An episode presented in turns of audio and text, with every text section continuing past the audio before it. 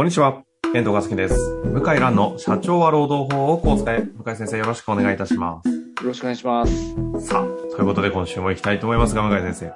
最近時事ネタ多いっていう話もあったところなんですけども、はい今回の時事ネタに関わるご質問いただいております。早速質問いきたいと思いますが、はいいいですかね？大丈夫です。はい。えー経営者の41歳の方ですね、いただいております。はい。毎週のポッドキャストを楽しみに拝聴しております。えーし7月の頭にメディアで発表されていた東京海上日動同意ない転勤を2026年までに撤廃へ共働きに配慮あという記事があったんですけど、ご存知ですかね？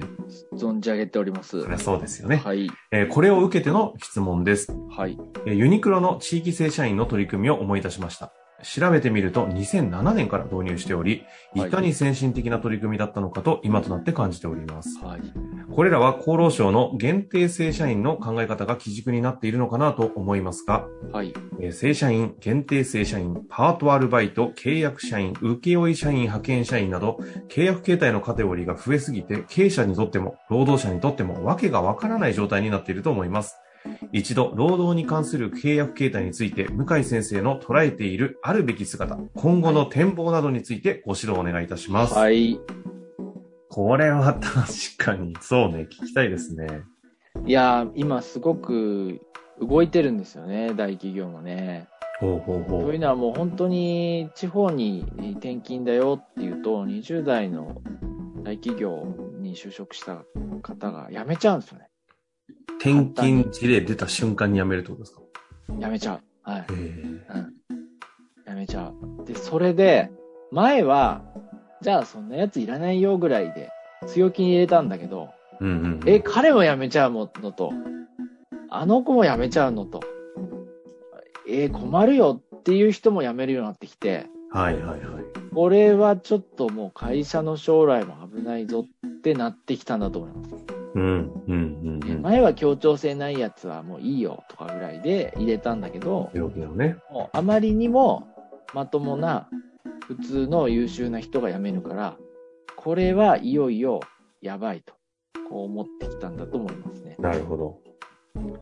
で、これはですね、世界的に見れば当たり前でして、こんなにそうなんですね事例一本で全国各地に飛ばすことを認める労働法の扱いは少数ですよ。うんそうなんだよね。はいで。だから本来の姿に戻ってきてると思いますよね。うん、うん、ユニクロは、ユニクロもまあ、ユニクロはちょっと違う理由なんですよ。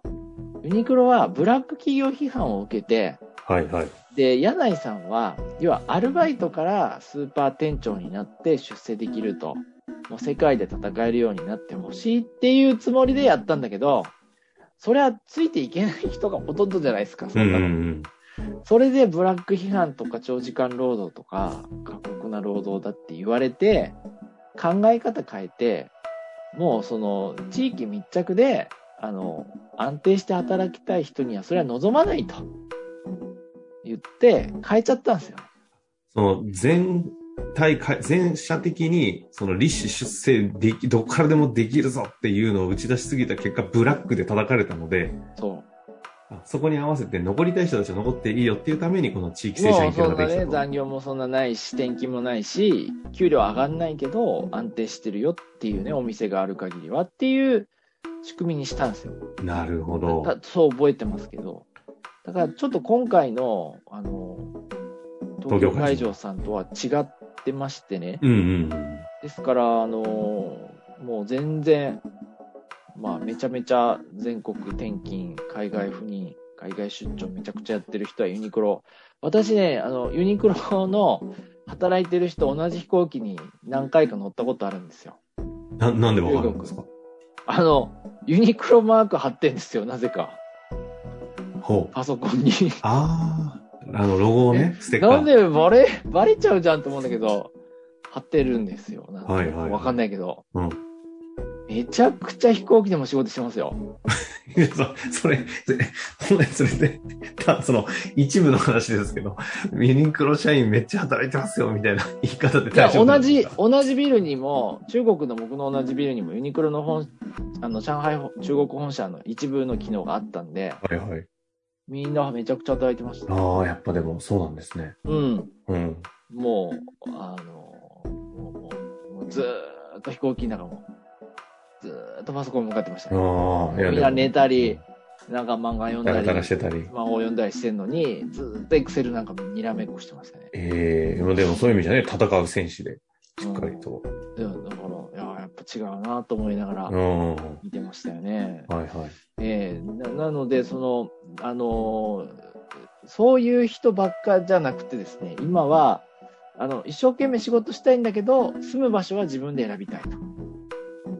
で、優秀に仕事をできるっていう人が増えてるんですよね。うん。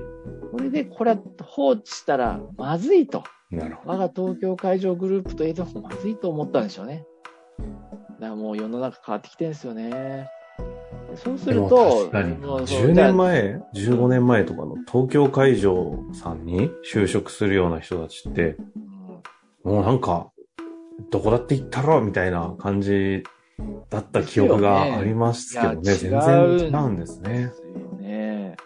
本当にやめちゃうんでしょうね。うん。ですので、おそらくこれ今後は幹部といっても2つに分かれて、えー日本全国全世界飛び回るタイプの幹部と、地域拠点型幹部育成コース、2つに分かれるんじゃないかと思いますね。うん。で、どっちが出世しやすい、給料上がりやすいかってやっぱ転勤型でしょうね。うんまあ、それは変わんい。ないと思いますよ。うん。自分で働く場所決めたいっていう人は、まあそんなに給料も、うん昇進もしないっていうのは変わんないと思いますね。まあでもそっちよりも地域とか、その、取りたいっていう方々にとってはね、価値観としてはいいことですもんね。その人たちにとえっては。えあの、もちろん優秀な方で必要な人材なんで、ちゃんと給料も上がるとは思いますし、ポジションはあると思うんですけど、まあ限界ありますよね。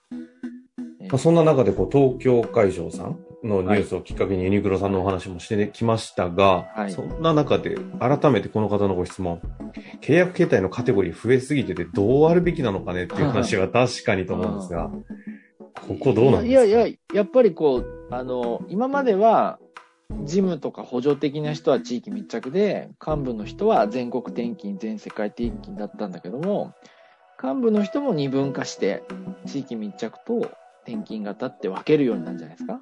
あうん、あとは職種限定型、もう IT の仕事しかしないと。あはいはいはい。っていうふうに仕事と地域で限定する幹部型と正社員型と、あとはあの全国転勤でもう経営者、将来になる可能性のある人っていうふうに分かれるんじゃないですかね。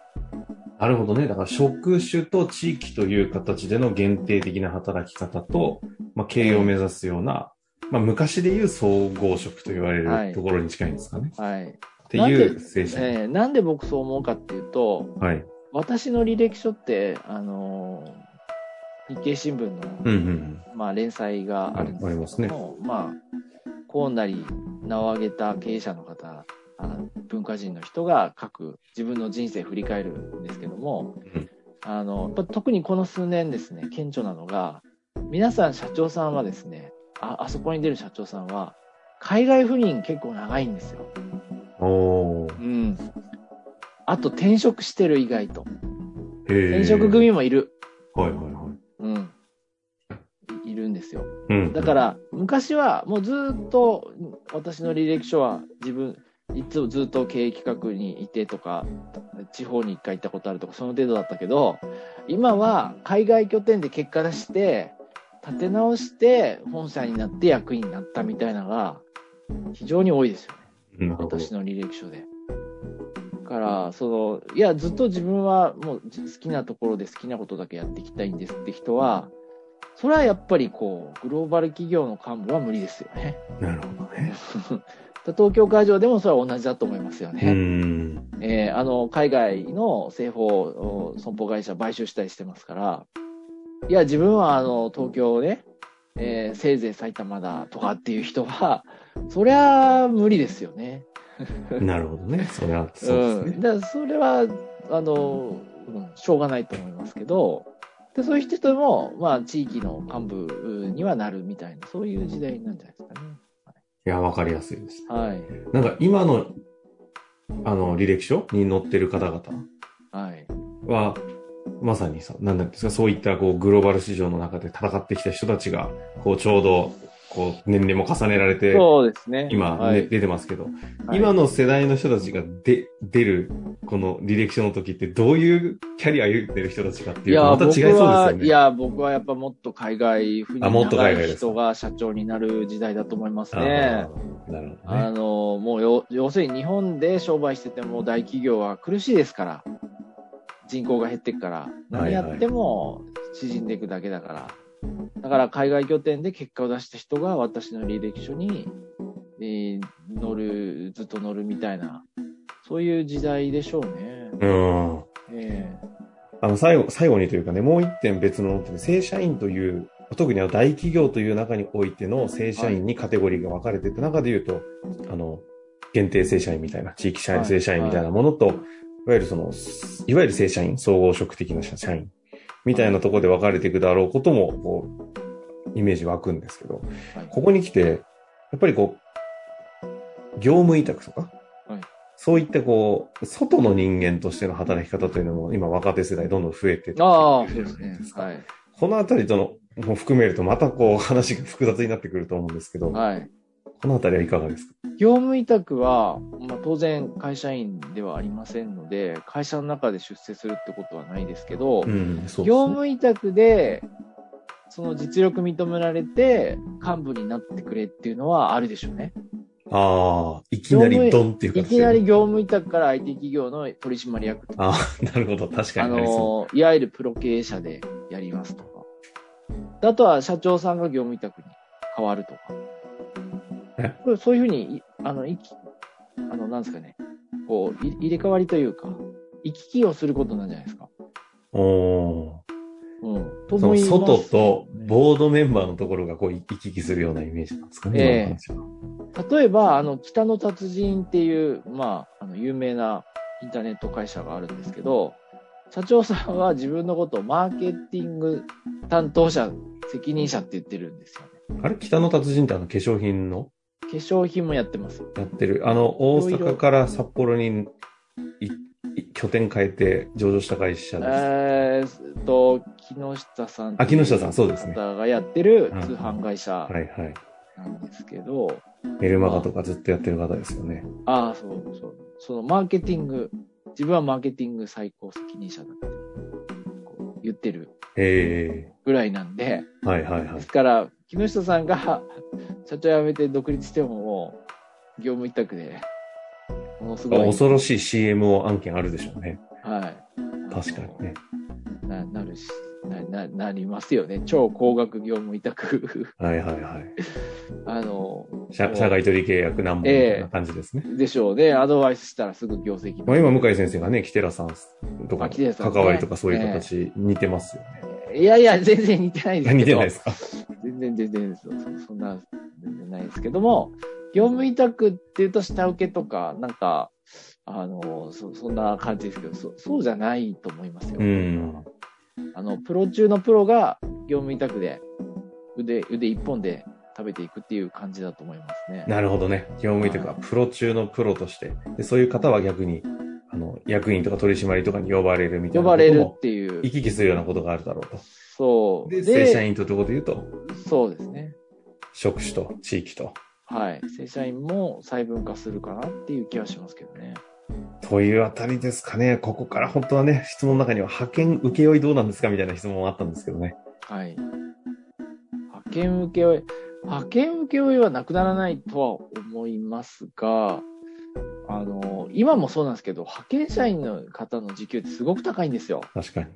だから、なんか、非正規雇用でかわいそうだっていう、まあそういう論調があるんですけど、なかなかですね、まあ、なかなかの給料ですよ、もう。端的な所得で言うと、派遣の方がいいんじゃないかみたいな。いいんじゃないかっていうね、まあ安定してないかもしれないけど、だからまあやっぱりスキルある派遣の人は給料上がっていくし、報酬も上がっていくし、二極化するんじゃないですかね。なるほどですね。派遣社員の人が業務委託に、じなんかこう、直談判とかでこう、まあ、やっちゃいけないんでしょうけど、っていう切り替えるみたいな人はあんまりいないもんなんですか？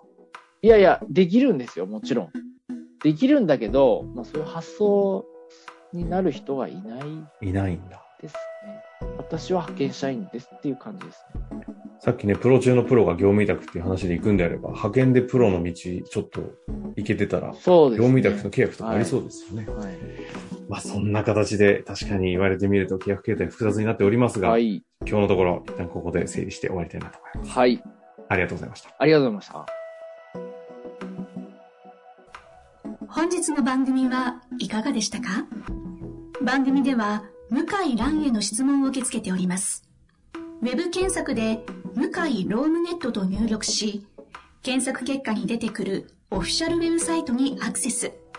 その中のポッドキャストのバナーから質問フォームにご入力ください。たくさんのご応募お待ちしております。